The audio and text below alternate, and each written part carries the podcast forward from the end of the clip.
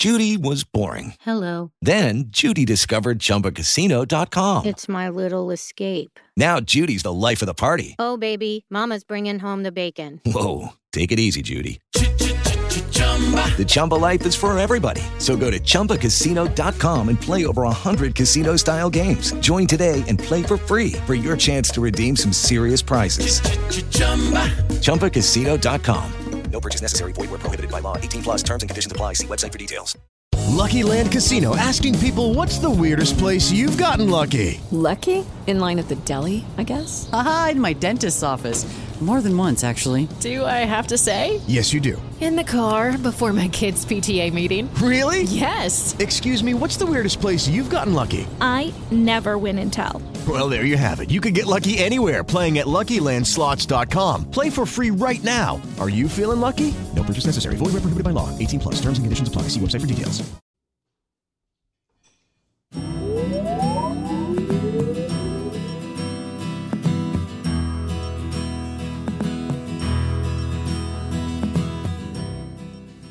Hola, ¿qué tal amigos? Esto es Tiempo de Adición, el podcast del deporte mundial. Muchas gracias a todos por escucharnos, por eh, compartir con sus amigos, con su familia este podcast. Pues al ser el podcast del deporte mundial tampoco podemos ser ajenos a lo que está sucediendo y pues hoy, es, hoy ha sido lunes 6 de febrero, un día triste en general para, digamos, la humanidad. Tremendo el terremoto que sucedió en Turquía, en Siria, y pues yo sé que difícilmente nos escucharán en alguien relacionado, pero pues eh, nuestras condolencias. Pipe, ¿cómo vas? ¿Cómo va todo? Eh, cuéntamelo. ¿Cómo, ¿Cómo te trata esta semana de Super Bowl? Juanpa, ¿cómo vas? Un saludo para todos, gracias. Y pues obviamente uniéndome a ese mensaje eh, que acabas de, pues acabas de dar con respecto a lo que sucede y sucedió en Turquía, en Siria. Leí que incluso fueron dos en un espacio de nueve horas. Ocurrieron dos de más de 7.5, uno de 7.9 y las imágenes han sido realmente abrumadoras en el, en el sentido en que queda uno realmente triste por ver lo que mucha gente ha sufrido en vivo y en directo. Ve uno como las imágenes recorren eh, el sitio de la tragedia y edificios completamente caídos, gente que ya sobrepasa los mil en cuanto a cantidad de, muertos, es decir, es tremendo, tremendo, tremendo. Pero bueno, eh, nos queda solamente decir que, que, bueno, mucha fortaleza, oración y, y, desde acá, lo que tú dices es cierto. Piensa uno que, que de pronto, eh, piensa uno que de pronto pocos o casi nadie, por no decir que nadie, que nos escucha, pero evidentemente pues eh, puede que se...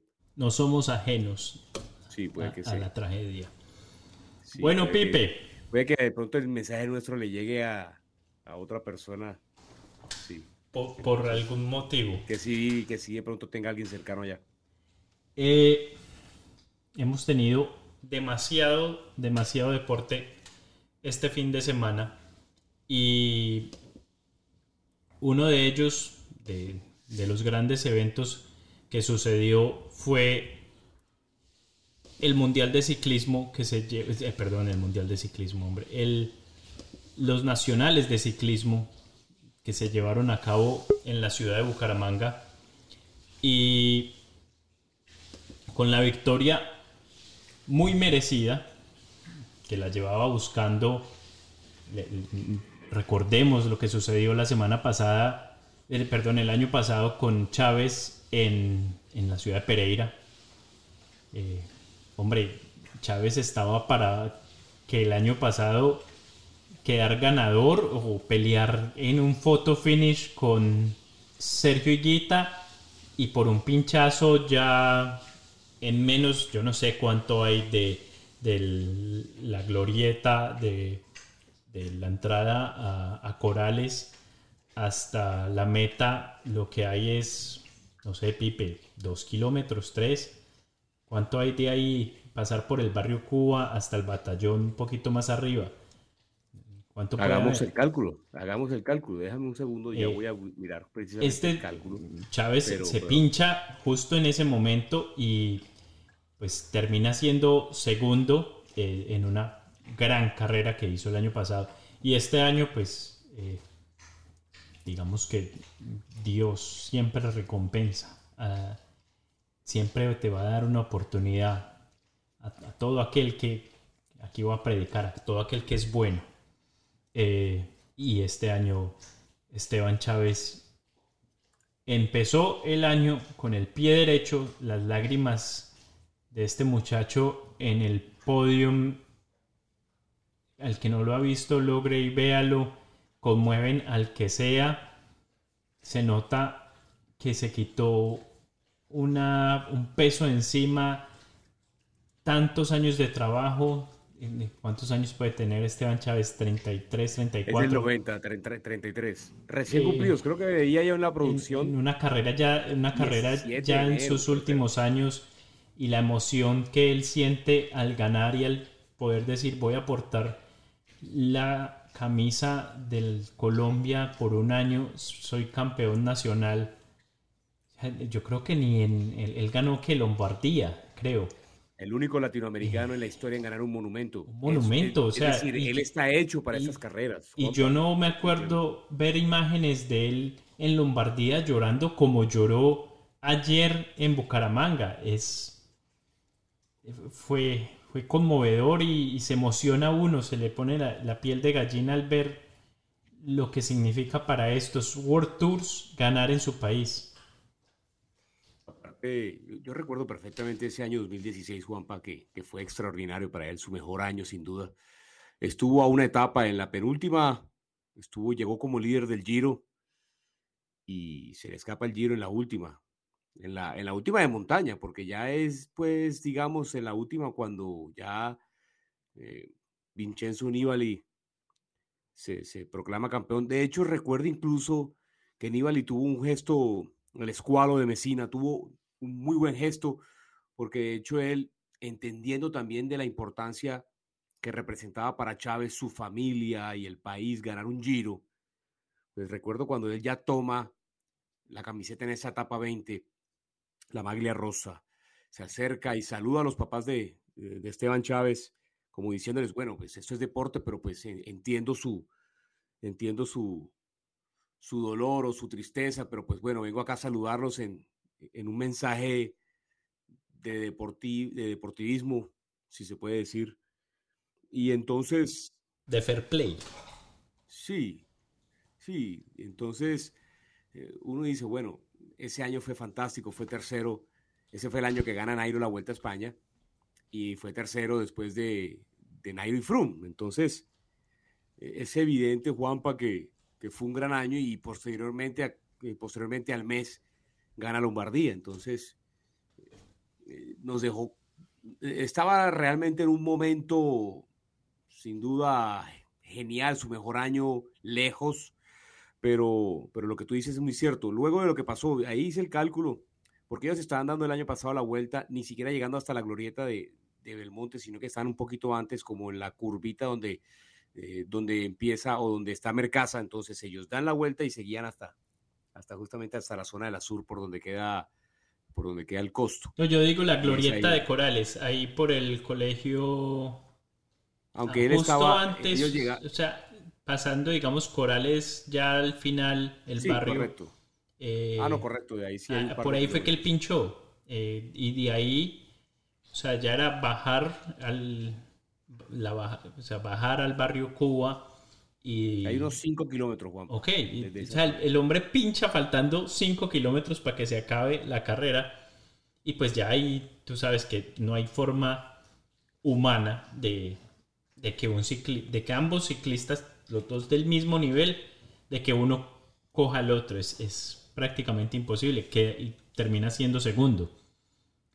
Pero o sea, hablemos de, de, lo que fue ayer, Pipe. Pipe, la carrera de ayer, la última vuelta es cualquier país. Es que yo creo que Bélgica de pronto y, y no sé si Países Bajos, pero Colombia no, no desentona con estos países en dar espectáculo al tener a sus World Tours dándolo el, dando el todo por el todo para ser campeón nacional. O sea, eh, digamos en un país como Eslovenia, tiene grandes ciclistas, pero son cuatro, tres. Y seguro el espectáculo no la van a dar más que ellos. Acá estamos hablando de Chávez, que fue ganador, Nairo, que fue tercero, eh, Daniel Felipe Martínez fue segundo, pero justo eh, los últimos cinco kilómetros Brandon Rivera se les escapó eh, este muchacho Jamaica que fue a relevar a Superman López porque López se había pinchado y, Jamaica es... Háblame del nivel de este muchacho. ayer demostró que de pronto hasta algún contrato en Europa fácil le puede salir. Entonces, estamos hablando de que... y Sergio Luis Henao, que corrió, también estaba en la pelea. Fue un espectáculo, para los que nos encanta el ciclismo, fue un espectáculo. La última vuelta definitivamente fue muy, muy buena. Y, las, hubo varias sorpresas importantes, Juan, para lo que tú decías. Un Sergio Luis Henao que, está, que fue séptimo. Eh, eh, ¿Cómo no ver, por ejemplo, a un Didier Merchant también, que estuvo a 44 segundos en la cuarta posición a nada. También que también ha corrido en Europa. Correcto, correcto. Un Einer Rubio que también eh, integra un equipo World Tour, como lo es el Movistar. Un Diego Camargo que integra un equipo World Tour, como lo es el IF.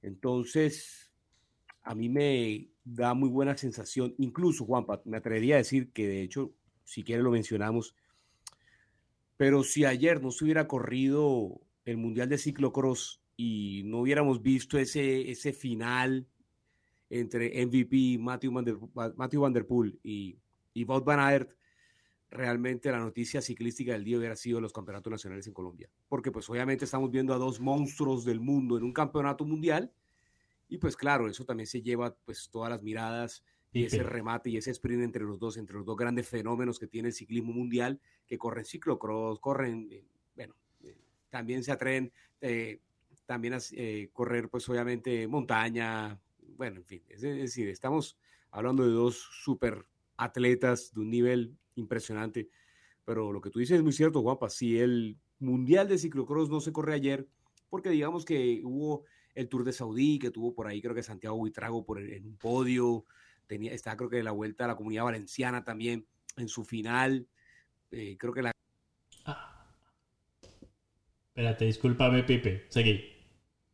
Perfecto, Juanpa, sí. Y estaba la... Y, bueno, y, estaba Rui Costa, creo, si no estoy mal, ganando la vuelta a la comunidad valenciana. Pero de resto, eh, digamos que en cuanto a la emoción, lo que vivimos en, en Bucaramanga fue, fue tremendo. Fue tremendo, Juanpa, impresionante. Fue...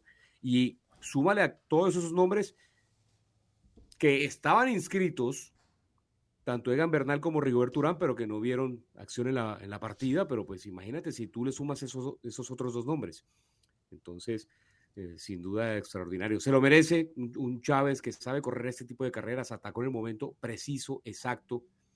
Justamente uno veía que, que daba casa a, a Javier Jamaica, que estaba también intentándolo desde lejos y, ya cuando uno veía que, que, pasa a Jamaica y toma el liderato de la carrera, incluso... Y que le llevaba 30 segundos a, a, Nairo y a, Daniel Felipe Martínez y se mantuvo faltando, faltaban dos kilómetros, yo dije, no, ya. O sea, en dos kilómetros que le descuenten 30 segundos era muy difícil. Ellos suben el repecho más duro, Juanpa, y después entran como a, las, eh, eh, a la zona, pues obviamente de la ciudad como tal, eh, y, y, están en la parte urbanizada, si se puede decir. Entonces, digamos que la entrada a Bucaramanga siempre presenta como una especie de falso llano. Haz de cuenta como tú estás viniendo desde la zona del valle y vas entrando a Pereira, tal cual tú crees que eso es eh, plano, pero de ninguna manera. El, el, esfuerzo es tremendo y va subiendo y va subiendo y va subiendo. Entonces, y el mar de cual, gente. Tal cual, era una, una cantidad de gente impresionante el ambiente, lo decía Chávez, lo decía el mismo Daniel Felipe Martínez, que nunca habían vivido algo así porque eh, era único. La gente en Bucaramanga, ah, yo sí en cuanto al tema logístico tengo un par de observaciones, pero pues digamos que afortunadamente no pasó nada. Que es parte del de folclore de la televisión. Pero pues sí se tenía que por lo menos instalar vallas desde mucho antes sí. y no 200, 300 metros porque la entrada eh, o por lo menos poner unas cintas o algo y se notaba ya aparentemente. Pipe, pero eso es en general en el país, o sea, en el ah, país, no, en cualquier ciudad en la que si hubiesen corrido los, el, los nacionales, hubiera pasado lo mismo. Tienen que poner vallas, no sé, no, Juanpa, y el, tres kilómetros. pero, o sea, pero mira, por ejemplo, Juanpa, es decir, tú observas, tú observas la meta y cruza, Juanpa, esta tiene que ser una zona cerrada para los ciclistas, pero, Eh. pero tuvo que intervenir la policía, la gente estaba, y uno entiende la emoción de la gente, es decir, Nairo no podía avanzar dos, un metro, porque la gente estaba encima, sí, sí, sí. encima, la policía tuvo que utilizar la fuerza, la gente estaba enloquecida con Nairo y con, el- y con, los, y con los del pelotón, obviamente Dani Martínez también fue importante, ni qué decir que Esteban Chávez, el actual campeón colombiano ahora, eh, me recibió el cariño de la gente, pero yo te digo una cosa, yo nunca en mi vida había visto algo como, es decir, Nairo entró como, como una estrella de rock, es decir, cuando entró, cuando llegó, cuando se preparó, la gente, como salud, es decir, fue una locura, fue una locura, y más con lo que vimos y escuchamos la semana pasada, su rueda de prensa que se queda y ser un tercer lugar, tuvo el apoyo de la Liga de Boyacá, me parece algo muy importante por ese lado, y corrió con una BMC, interesante también, pero él contaba cómo le brindaron ese apoyo y, y se sintió bien en la cicla, porque mira, tremendo resultado, guapa. BMC con la que corre el... No sé, yo investigué. Una BMC, ¿sabes qué equipo corre con el BMC? Bueno, no sé. un equipo. X, X, no, no, otro nombre. Eh, ¿Qué se te viene a la mente? Eh, a ver, es una bicicleta americana. Entonces, no sé, puede ser de, bueno, aunque estoy haciendo, estoy aquí pues tratando de unir cabos, pero pues es- voy a estar completamente equivocado, creo yo, no sé, voy a dar un nombre. El, eh, a ver, yo recuerdo. Bueno, es que estoy descartando, pero Esa mente, Pipe, empieza a maquinar. El AG2R epa, corre con BMC. bueno, sí señor. Uno nunca Sí, sabe. señor. ¿Y vos Sí, crees que puede entrar Nairo Quintana en el AG2R? Es muy Me posible. encantaría. No, no es de muchos, no es de muchos Es colombianos. perfil. La mejor, es- la es mejor época, Juanpa. Perfil Nairo Quintana. perfil Nairo Quintana y que no tiene mucha estrella, no sé si, pero es un equipo, por ejemplo, perfecto para que Nairo le brinde todo, todo lo que es, eh, digamos, su experiencia a un equipo como estos que quiere formar franceses. Juanpa, lo que es el AG2R y lo que es el, el, el Gruparma y, y el Grupama y lo que es eh, obviamente el Arkea Samsic son equipos que están obviamente buscando eh, la nueva estrella francesa. Y si él soluciona su problema con el ASO y con el, la UCI, entra en cualquier equipo. entra en cualquier equipo. Hay que ver ahora cómo le irá en su viaje a Europa. Vamos a ver con quién se va a reunir. El AG2R, que no es de contratar mucha gente de Latinoamérica, de otros países, pero bueno, ya tuvo a, Carlos Betancourt en la mejor época de Carlos Betancourt, cuando él, fue, quinto en aquel tour, en aquel giro del 2014 que se lució, que fue un corredorzazo. No sé si fue en el 2013, el año que gana Nibali y segundo es, eh, y, y segundo es eh, Rigo o en el 2014 cuando gana Nairo, no estoy seguro, pero él fue quinto en un giro, fue su mejor año. Es que Juanpa, cuánta, cuánta, cuánta tristeza nos dio y cuánto potencial tenía un Carlos Betancourt que quedó ahí, ¿no? Quedó ahí con esa potencia para escalar. Que nos es decir, hablábamos incluso en algún momento se podía debatir que estaba al mismo nivel de un Nairo Quintana escalando. Así de bueno era. Del 2013 al 2015 estuvo en el AG2R. Sí, sí, es que él estuvo en el AG2R. Y después pasa el Movistar y pasa a otros equipos y en el Movistar de pronto ya pues por allá mostró pues una, un resurgimiento, pero no fue, de, no fue de ese nivel como él estuvo en el... Y él también creo que si no estoy mal, corre muy bien y, gana una... Él gana una París-Niza o gana... 2014. Él ganó una, París-Niza. Así de bueno era Carlos Betancourt, Juanpa. Así de bueno. Quedó de primero, o sea, la, camisa de los jóvenes en el Giro de Italia del 2013 se la ganó él, siendo quinto en la general. Formidable.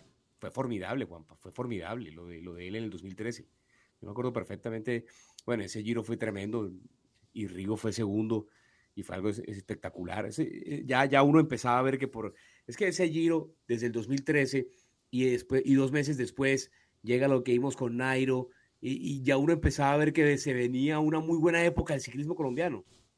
Es decir, una locura, imagínate, 2016, lo que hablábamos de Chávez, tremendo año, Nairo gana la vuelta, Chávez es segundo del Giro, tercero de la vuelta y gana Lombardía.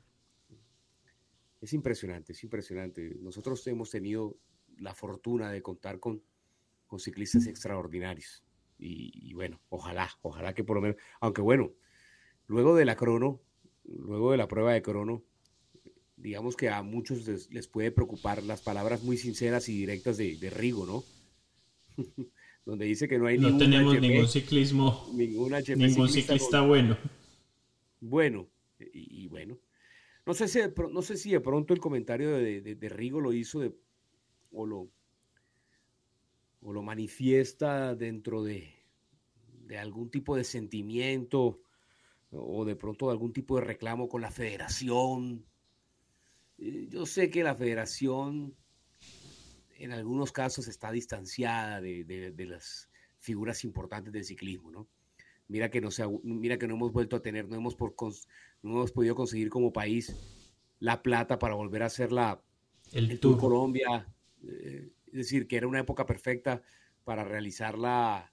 Es que hubiera sido perfecto, Juanpa, que se corriera el Tour Colombia a finales de enero, más o menos, aunque, aunque cruce, se cruce un poco con la Vuelta a San Juan, que se organice el campeonato, y para que los campeonatos nacionales sean a mediados de febrero y que inicios de febrero sea, o que se alternen, y sería perfecto para que tuviéramos una gran carrera de nivel mundial, pero bueno, tocará nuevamente mm, seguir, seguir ahí y esperar a ver que se, que se consigan los recursos para eso. Pero en definitiva, Juanpa, eh, muy, muy bueno, muy bueno por Chávez, muy bueno por Chávez. La verdad es que uno ve la emoción de, Esteban y, todo lo que ha logrado y, él mismo dice que su satisfacción va a ser llevar con la camiseta del IEF el, tricolor nacional como campeón. Y, bueno, ya, lo, ya con el IEF la aportó ni más ni menos que, Sergio Higuita, ¿no? En el calendario mundial. Ojalá que Chávez también tenga su presencia en alguna de las grandes seguramente el IEF lo va a tener en cuenta para las grandes, es, evidente, ¿no? Es, claro. Y bueno, ojalá para ayudar a Richard, para ayudar a, a ver, a, al, mismo, al mismo Rigo, que de pronto se anime a ser capo. pero definitivamente, Pipe, ahí es Richard el number one. Sí, claro, pero me imagino, exacto, y, sería muy bueno que para Richard... ¿tú te imaginas? No sé si Richard vaya a correr, yo creo que este fin de semana es son los nacionales en Ecuador. Los nacionales de Ecuador. Eh, ¿Qué tal que Richard se llevará? No sé si va a correr, la verdad, no sé si va a correr. Sí, tengo que investigar también, Juan, ese dato no lo tengo, pero...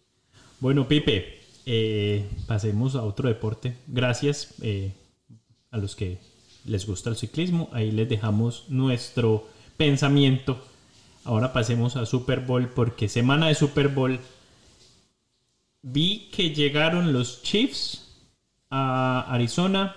No sé si ya lo hicieron los Eagles. Eh, pero bueno, nada. Yo creo que esta semana es, es una semana muy entretenida en cuestión de, de información acerca de de los equipos, de cómo llegan. Eh, Miria Day, que es el viernes, si no estoy mal, seguro va a traer. No, es, el miércoles, si no estoy mal. Ok, seguro traerá una que otra noticia eh, no ha de faltar el que anuncia que este es su último partido con cierto equipo y que ya veremos el próximo año que trae. Eso siempre sucede.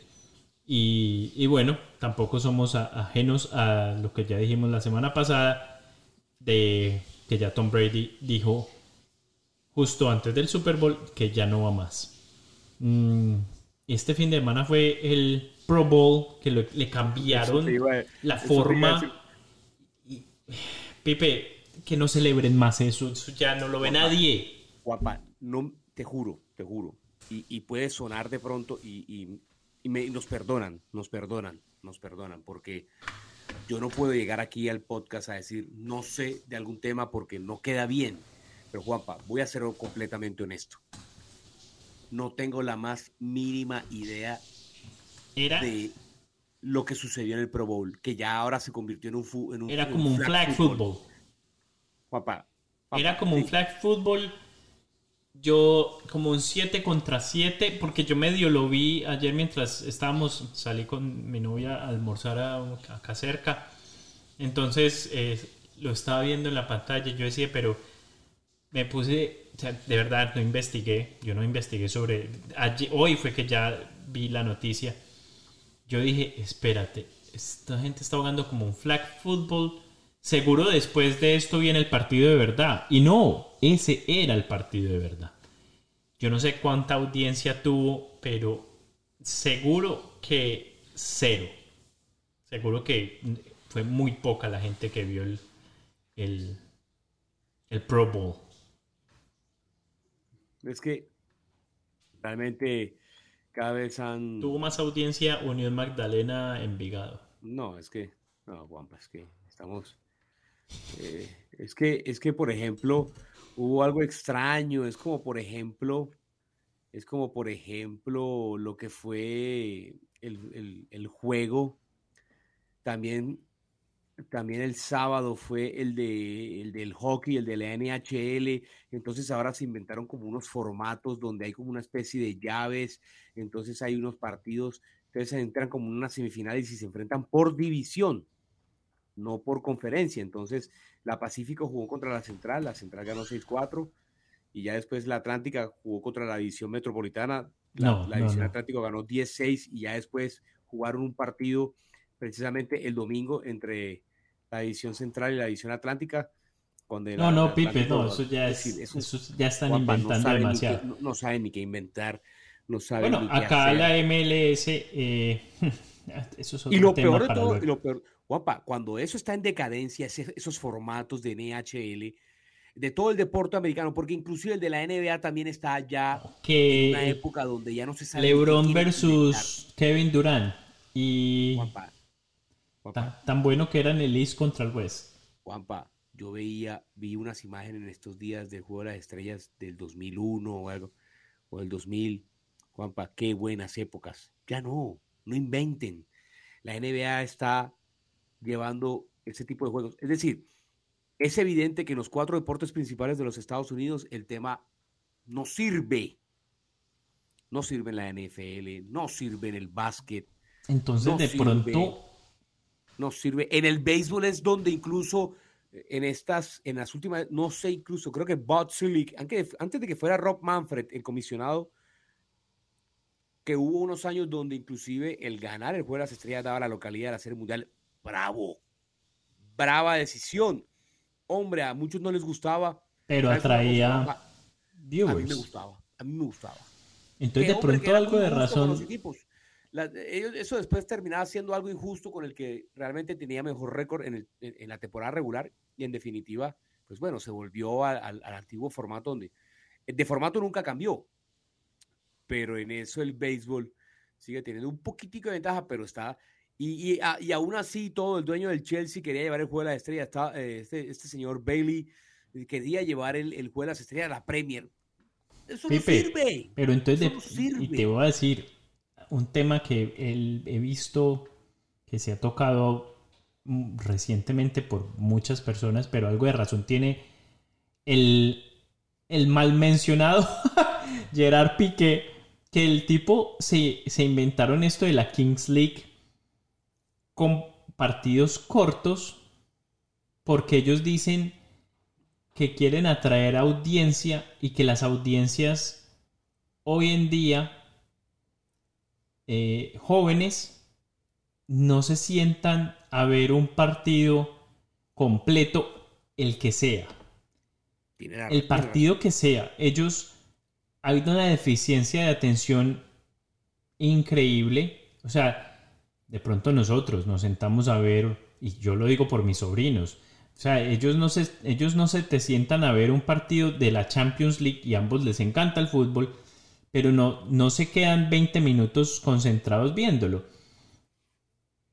Esos, y ahora hablando y trayendo eso a los partidos de estrellas que no se juega nada, pues es muy difícil vender un espectáculo que no se está jugando a nada.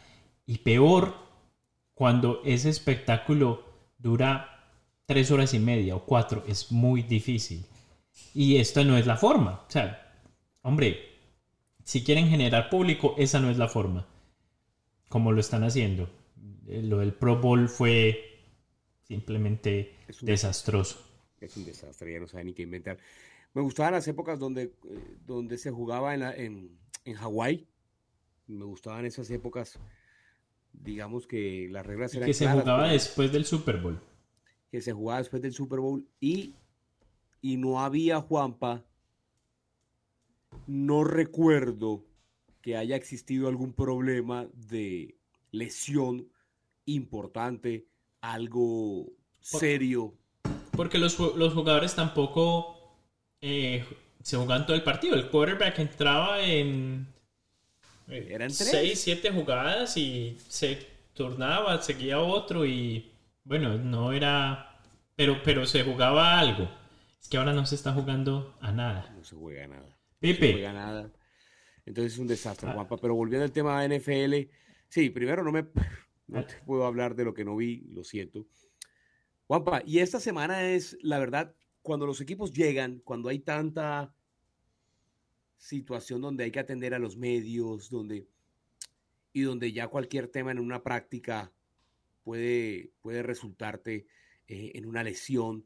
Cuando tú tienes a Patrick Mahomes con todavía sintiendo dolores con su lesión de lo que fue el juego divisional contra los Jaguars. Y cuando tienes todavía a Jalen Hurts, que no está del todo bien del hombro, así el equipo diga 100% que sí está bien, uno observa que no es la semana para ellos estar entrenando fuertemente. Ya le hicieron la semana pasada. Ahora ajustan cuestiones de video, repasan algunas jugadas, la estrategia, sí practican, sí practican, es evidente que sí practican. Los equipos llegan ahora a, inicios de semana, lo que tú decías, Juanpa, eh, los, los deben estar llegando, si no llegaron ahorita, deben estar llegando mañana, mañana martes 7 de febrero. Entonces, Juanpa, ya digamos que vamos a ver eh, un partido de los más cerrados y parejos que, que yo puedo ver o que he podido observar. Ya te voy a decir, es que tengo algo, tengo unos entre esos, eh, ¿cómo se dice? Un eh, facts. Eh, sí. Eh, ah, ayúdame. Eh, como hay datos, datos sobre Super Bowl. Datos, estadísticas. Esto. y, y uno de los datos que tenía era ese.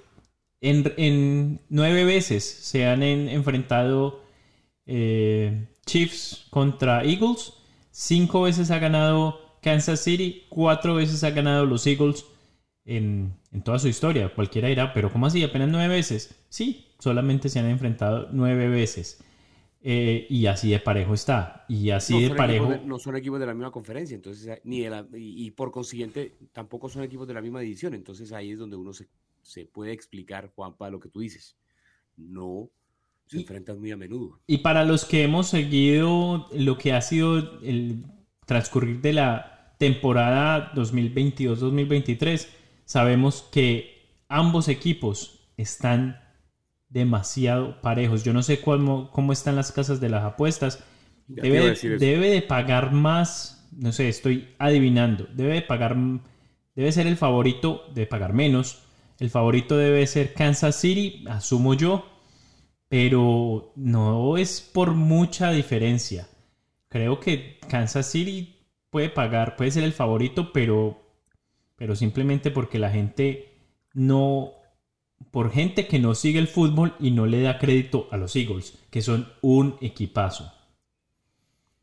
Juanpa está pagando, está pagando, eh, está pagando mal los, eh, los Kansas City Chiefs, es decir, Oh, son wow. favoritos de los Eagles. Wow. Sí, sí, está pagando 1.80 por cada dólar invertido o cada peso invertido para la gente en Colombia. Mejor dicho, en lo que es la, en lo que es eh, las apuestas americanas para por si de pronto nos están viendo en Estados Unidos, más 110 para los Kansas City Chiefs y menos 125 para lo que son los eh, Philadelphia Eagles. Entonces, eso indica que el equipo de, de Siriani es el, el favorito, cosa que se puede basar uno en el hecho de cómo vencieron tanto a Giants en la ronda adicional como a los mismos 49ers en, en, el juego por el campeonato, que fueron partidos relativamente fáciles ambos. Es decir, si uno observa, eh, hace tiempo que, que, no sufre este equipo de, de, Filadelfia.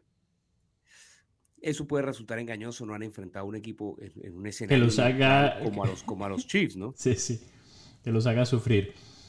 Pepe, el promedio de un ticket en los últimos cinco Super Bowls, Ajá. promedio, 6.382 dólares en los últimos cinco. Este no es la excepción. Los tickets promedio, antes de que se conocieran los equipos, estaban en 5.738 dólares. Después de que sabíamos ya qué equipos iban a llegar al Super Bowl, hubo un incremento del 35% en cada ticket.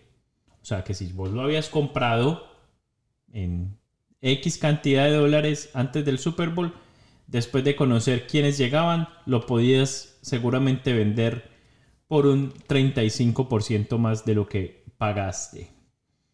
Imagínate. Se, se espera que a la, al área de Phoenix le entren un billón de dólares en ganancias este fin de semana. O sea, ese es el impacto que es el Super negocio. Bowl trae al área donde se juega. Es un negociazo, Juanpa.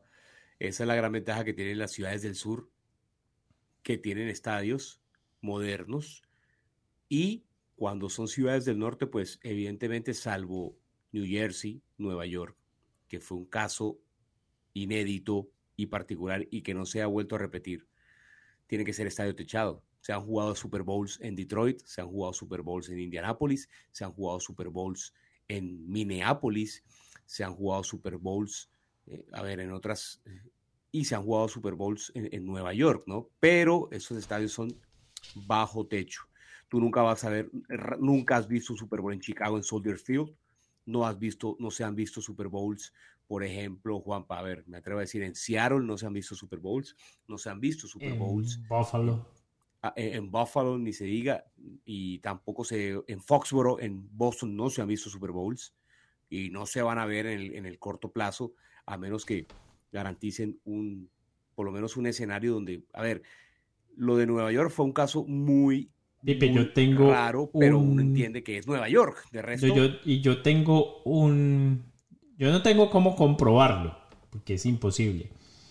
Pero hay algo que no, no, me lo saca a mí nadie de la cabeza. Cuando el Super Bowl fue aquí en pleno febrero. Super Bowl 48, Super Bowl 48, que fue victoria en, apabullante de los Seahawks ante los Broncos de Peyton Manning. El promedio, digamos, el promedio de temperatura en un invierno acá en febrero, que usted diga, ah, nos está yendo bien, deben de ser 3 o 0 grados centígrados y vos decís, está bueno el clima.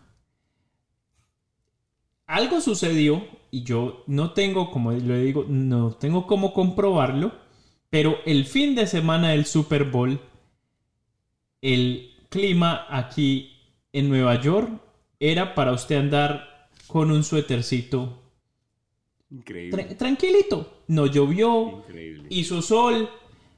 Yo no tengo cómo comprobar que la gente aquí tiene el poder de manipular el clima, pero ese fin de semana creo que lo hicieron. Es increíble. Sí, pues, sí puede ser, Juanpa. Entonces, por eso, sí, es increíble. Y quién sabe si de pronto se vuelva.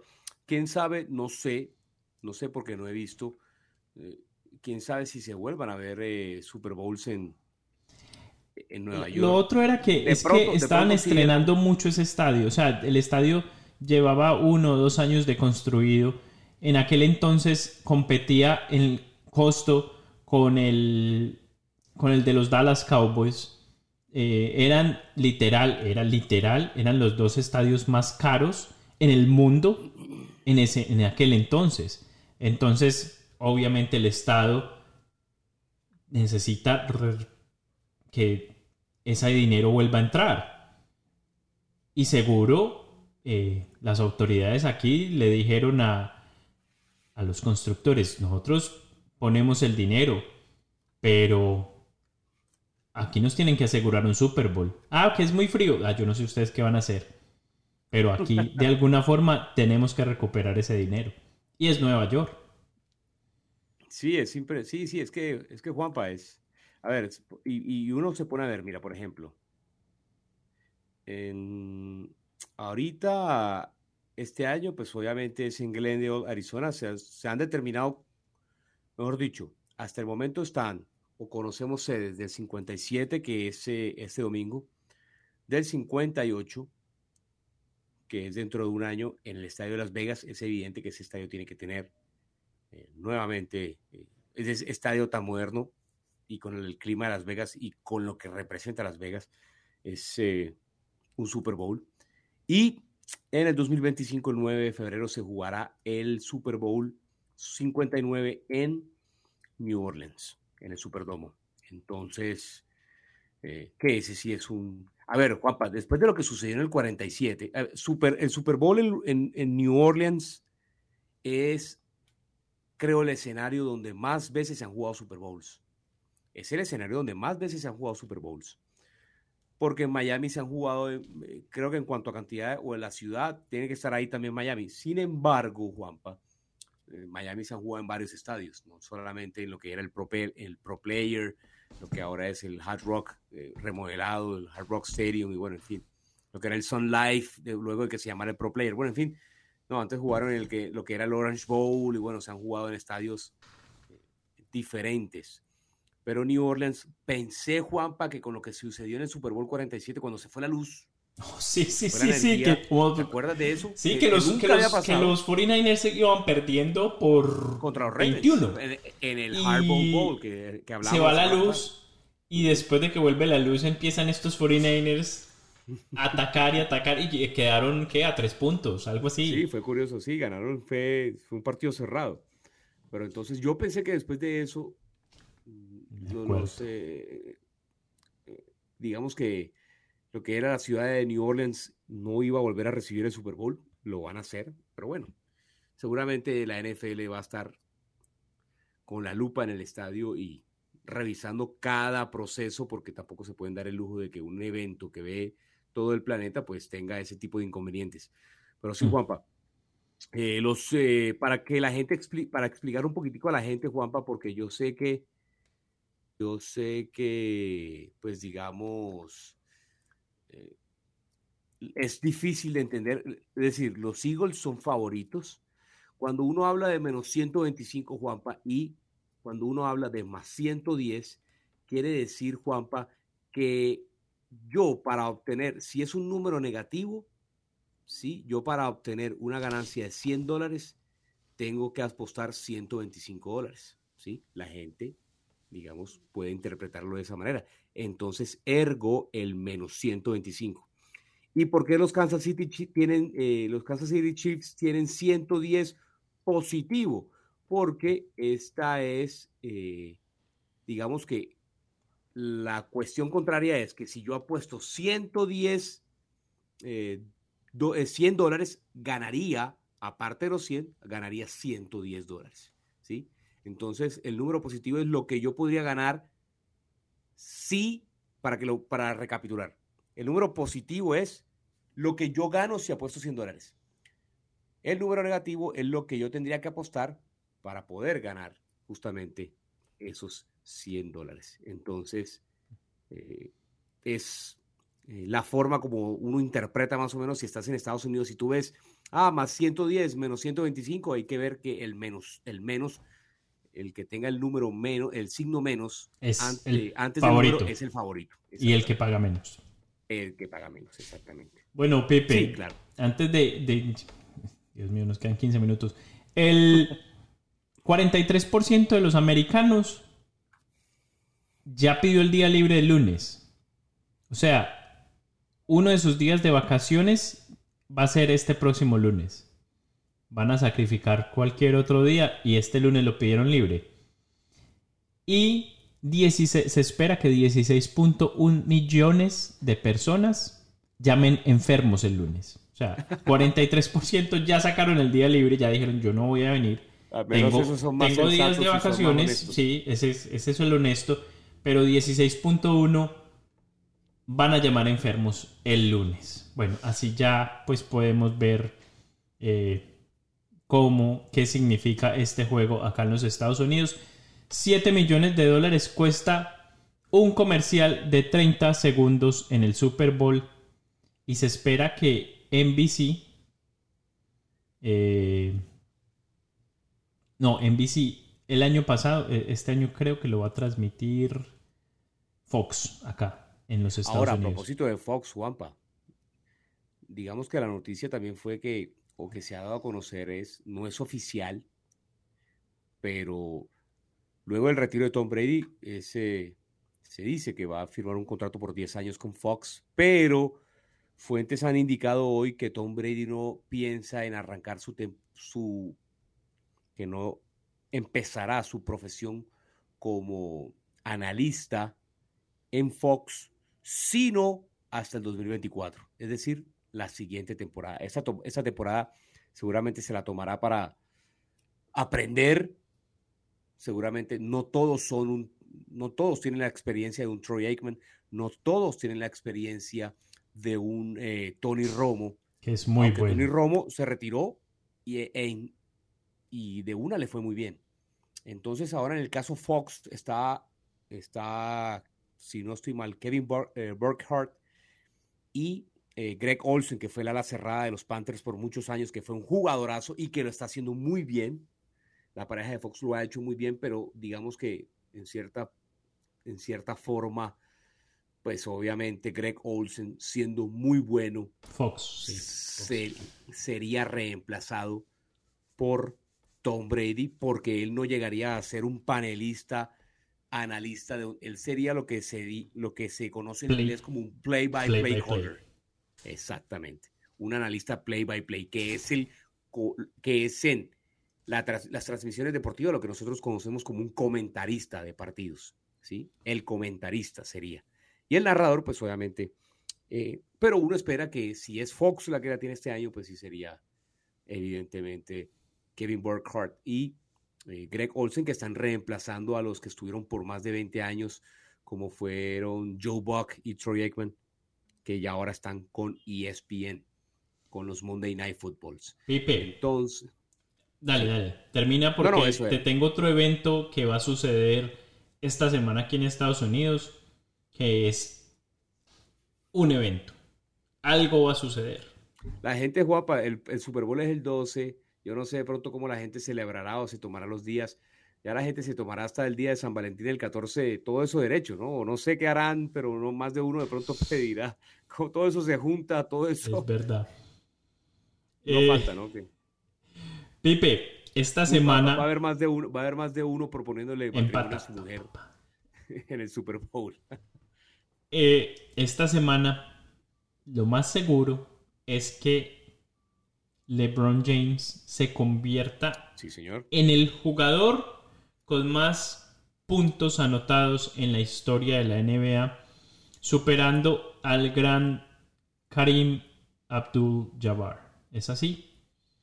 Correcto. Está al, antes a conocido, 30 antes y piola de puntos. recordemos que recordemos a 37. Recordemos que Karina Abdul-Jabbar prácticamente como que tuvo eh, tuvo la misma conversión que Cassius Clay al llamarse Mohamed Ali. Eh, Karina Abdul-Jabbar se llamaba Lua Sindor y ahora pues Él, parte de su carrera se llamó Lou Alcindor y ahora se llama Karina Abdul-Jabbar. Lo mismo de Mohamed Ali. Mohamed Ali peleó como Cassius Clay eh, en alguna época y ya después, al convertirse al Islam, cambian sus nombres. Entonces, Juanpa, hay dos partidos que juegan, que juegan los Lakers esta semana. Mañana martes 7, estamos grabando lunes 6. Entonces, entonces, cuando ustedes escuchen el podcast, probablemente si lo escuchan martes 7, ¿sí? Prepárense para la noche porque posiblemente la ventaja para LeBron es que los dos partidos que vienen son en condición de local. Juegan en la cripto. Entonces, lo que antes se conocía como el Staples Center, ya no se llama el Staples Center, se llama la Crypto.com Arena. Entonces, Juanpa, eh, tienen el partido el martes contra el Oklahoma City Thunder, martes 7, y posteriormente el jueves, si de pronto LeBron consigue 30 y si consigue 34 en el partido contra el equipo de Oklahoma City Thunder, pues tiene el jueves para conseguir un puntico para empatar a Karina Abdul-Jabbar y dos para pasarlo. Entonces, con un tiro libre lo empata, con un caso hipotético, no estoy diciendo capaz que pueda pasar así, imagínate eso, Juanpa. Pero estamos ante una cuestión inexorable, Juanpa. Es evidente que, que Lebron va, ya está prácticamente con el récord, se podría decir, es digamos algo inexorable, como lo decía, va a pasar. Tendría que suceder algo increíble, una cuestión inverosímil, de manera astronómica, como para que él no rompa el récord. Lo va a romper. Y de hecho, si sigue como va, va a llegar a los 40 mil puntos sin problema, Juanpa. Sin problema. Sin problema. Entonces, eh, enhorabuena para uno de los más grandes, para muchos el más grande de la historia del básquet. El LeBron James, una leyenda de leyenda sin duda, que ahora incluso se convertirá en el máximo anotador en la historia de la NBA. Eh, de una manera, pues obviamente contundente. Bueno, eso es completamente cierto. Afortunados, afortunados somos de presenciar historia. Y si, y si, y si a eso nos basamos, solo recordemos que la semana pasada vimos a Djokovic empatar el récord de Grand Slams con eh, Rafael Nadal, que vimos a Nadal llegar a, este récord, de que vimos a Lionel Messi convertirse en campeón del mundo, de que hemos tenido el privilegio de tener la época de Messi y Cristiano. Bueno, nos han sucedido muchas cosas de poder algunos de nosotros poder ver a el gran Michael Jordan, porque es cierto, han habido grandes jugadores, como el, mencionado eh, Karim Abdul-Jabbar, pero tampoco podemos desconocer que el básquetbol de la NBA, y esto ya es a título personal, es uno antes y uno después de Jordan. Entonces, somos unos privilegiados que nos han sucedido y que hemos podido ser testigos de, todo esto que, que, sucede. Seguramente nuestros hijos van a ver otros récords, seguro, seguro, pero disfrutemos de todo esto. Eh, 38.387 puntos para eh, Karina Abdul-Jabbar, 35 menos, 38.352 para LeBron, ya pues obviamente Carmelo y Kobe quedaron en una segunda y en una tercera posición. No sé si alcanzaron a escuchar, qué pena el audio, pero ya arrancó el compromiso. Cuando nosotros estamos grabando, se juegan en el Campín 11 eh, minutos entre Colombia y Ecuador. Bueno, Pipe, 0 nosotros esta, esta semana hablamos fuera del aire, nosotros hablamos casi todos los días, sino día de por medio, y se nos salen, se ocurren ideas y salen cosas, y hagamos esto y vamos a hacer aquello del dicho al hecho, pues a veces se nos quedan las ideas en el tintero, pero esta semana Pipe me propuso que hagamos una editorial cada uno para el fin del podcast. Eh, a veces la tendremos los dos, a veces tendré yo, a veces la tendrá solo Pipe, pero es bueno eh, compartir la idea de cada uno sobre cierto tema y dejarlo ahí en el tintero para que alguien nos diga, estoy de acuerdo, no estoy de acuerdo, me parece adecuado lo que usted dijo. Eh, en este caso, Pipe, pues no sé si vos tengas, pero yo sí tengo algo para decir sobre esta selección sub-20 y sobre todas las selecciones sub-20 que participen en un evento como el que estamos viendo eh, en Colombia en este instante. Adelante, Juanpa. Perfecto. Bueno, entonces, pongamos primer plano para este servidor. Y quiero empezar porque la semana pasada Colombia como selección era un equipo que no convencía. Y se le ganó acá a Paraguay y ahora somos candidatos a ser campeones. No somos ni los más malos, no somos ni los más buenos. Hay que entender de que en estas categorías se gana y se pierde así de fácil. Y hay que ser mesurados siempre cómo se juzgan a estos muchachos. El arquero de Colombia, Marquínez, la semana pasada lo crucificaron muchos medios, lo pedían que lo cambiaran, decían que era lo peor. Hombre, entendamos que son muchachos menores de 20 años. ¿Quién en su vida personal antes de los 20 años no cometía errores, errores cotidianos. ¿Por qué? Porque cuando vos no llegas, no has llegado a los 20 años, todavía estás aprendiendo, estás aprendiendo de la vida. Y este no es distinto, este caso no es distinto. Si estos muchachos llegan o no llegan a un mundial, no se les puede simplemente crucificar y decir son unos fracasados. No se nos olvide nunca que son muchachos y que Marquines dentro de 3, 4, 5 años, 10 años puede llegar a ser el mejor portero de Colombia. Eso no lo sabe nadie. Pero hoy no se le puede simplemente crucificar por un error.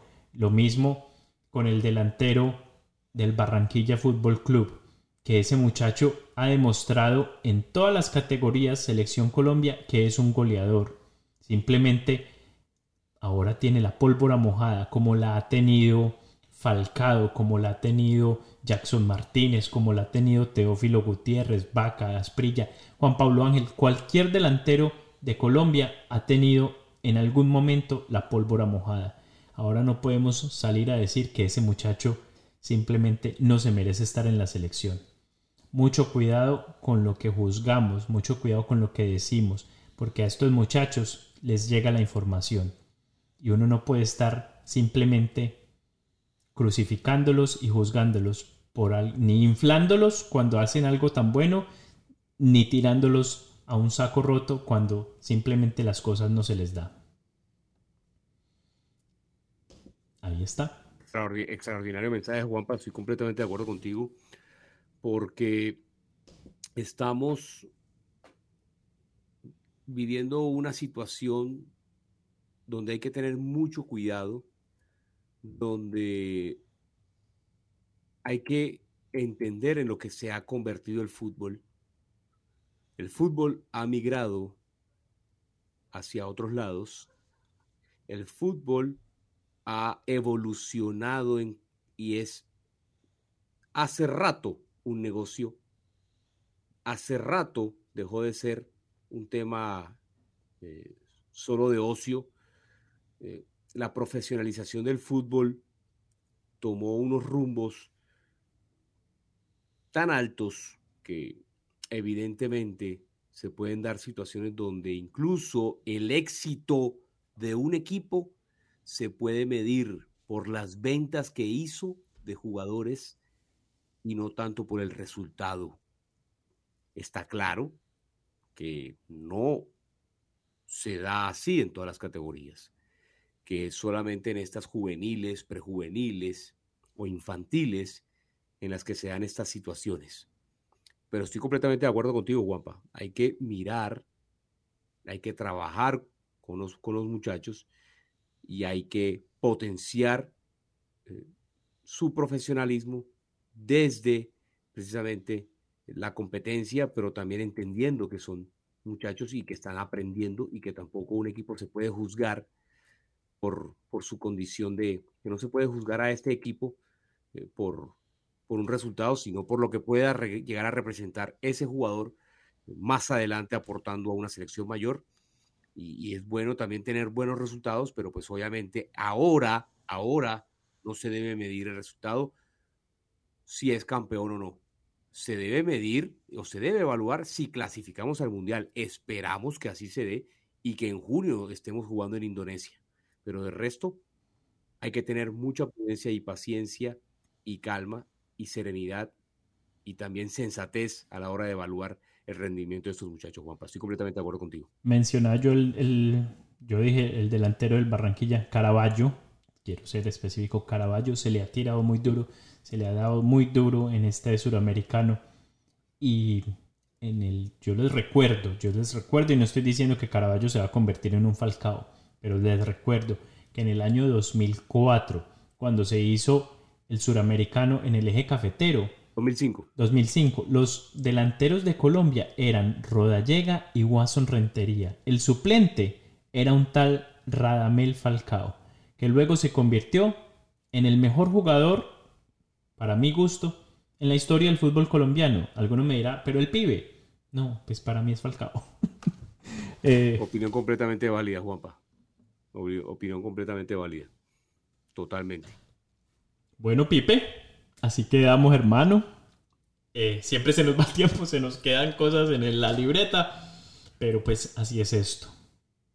Se Vamos fue muy rápido, guapa, pero siempre conversamos de una manera muy agradable, tratando de tocar varios temas, pero pues es bueno también. Muchas, no, muchas gracias a todos los que nos escuchan. Mire, se me quedó, no me quiero ir sin mencionar. Eh, tengo un amigo bumangués, Cristian, está feliz, está feliz y me dijo, me tenés que mencionar, tenés que decir que Teo llegó al Bucaramanga. Amigos de Bucaramanga, y seguro Cristian le manda el podcast a alguien. Ilusionense, porque así es que empiezan los torneos, así es que se consiguen los trofeos. Yo le voy a hacer fuerza al Bucaramanga para que algún día también puedan disfrutar de lo que disfrutamos nosotros los pereiranos al ver a nuestro equipo campeón. Espero que este sí sea el año del Atlético Bucaramanga. Lo, sueño con que así sea. Gol de Colombia, Juanpa. Ya se va en ventaja Colombia 1 a 0 ante Ecuador. Yo, yo, yo menciono esta noticia como si estuviéramos en vivo. Pero, sí, ahí se dan son cuenta. 8 y 21 y sí, eh, estamos, eh, y aquí también te estaba escuchando y le mando un saludo a Cristian y sí, ojalá que el Bucaramanga le vaya muy bien. Se han hecho de un jugador extraordinario como Teo, Teo Gutiérrez. Este muchacho, eh, eh, Cabeza Hurtado, es el que acaba de anotar el gol. Y se notaba, Juan, para lo que tú decías, que es, es ahí donde estaban los goles. La tuvo Cortés, pero con una serie de rebotes, creo, no sé si fue Monsalve, no sé si fue un autogol, ahí se vio como medio raro el gol. Sin embargo, Colombia se acercó ya. Todo un autogol. ya nos sentaremos el número 3 de, Ecuador, pero bien. Pero bien, muy buen gol de Colombia, se va en ventaja. Listo, Pepe. Así quedamos, hermano. Eh, nos vemos la próxima semana. Juanpa, esta si semana. No, nos tiramos un live por ahí antes del Super Bowl. No, pues nos podemos, nos podemos tirar un, un, live. Hay que estar pendiente de la Superliga, del partido de día. La gente va a acudir el miércoles al partido. Juanpa, yo sé que vas a estar muy pendiente. No voy, a ir, no voy a ir, no voy a ir, no, sé si, si, si, no estás para viajar tampoco. No sé qué te va a decir el jefe. ¿Cómo ha sido? Finales en medio de un mes, en medio de dos meses, hermano. ¿Cómo así? Juanpa, mañana se cumplen el martes. Cuando la gente escuche, se van a cubrir dos meses del título que tú muy bien celebraste, Juanpa. Entonces creo que, creo que ah. los siete de cada mes te van a traer buenos recuerdos. y también, pues, obviamente decir que bueno, el 6, el, el 6 nos estamos comiendo un perrito usted y yo en una calle en Pereira tranquilos. un plan muy pereirano. Yo te dije, bueno, tienes que, tienes que venir. Es así. El perrito. No te podías ir a Estados Unidos sin, sin la tradición pereirana, entonces hiciste muy bien.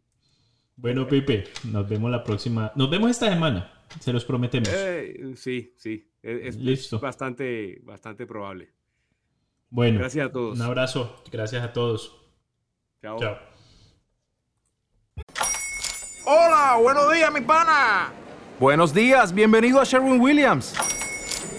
¡Ey! ¿Qué onda, compadre? ¿Qué onda? Ya tengo lista la pintura que ordenaste en el ProPlus app. Con más de 6.000 representantes en nuestras tiendas listos para atenderte en tu idioma y beneficios para contratistas que encontrarás en aliadopro.com. En Sherwin Williams somos el aliado del PRO.